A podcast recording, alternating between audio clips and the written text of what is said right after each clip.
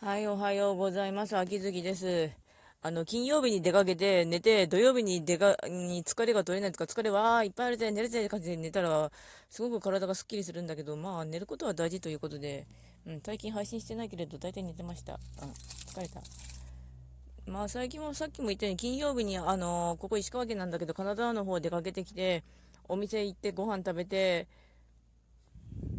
シルバニアファミリーの展示見てきたりして、それからまあいろいろやってきましたけれども、えー、本当楽しかったです。まあ土曜日は仕事っつうか、あの、これからまた6連勤で、今2日目、あと4連勤頑張るぞというわけで、うん。まあそんな感じですが、元気です。はい。というわけで、ご視聴の方ありがとうございました。それではまた近況でした。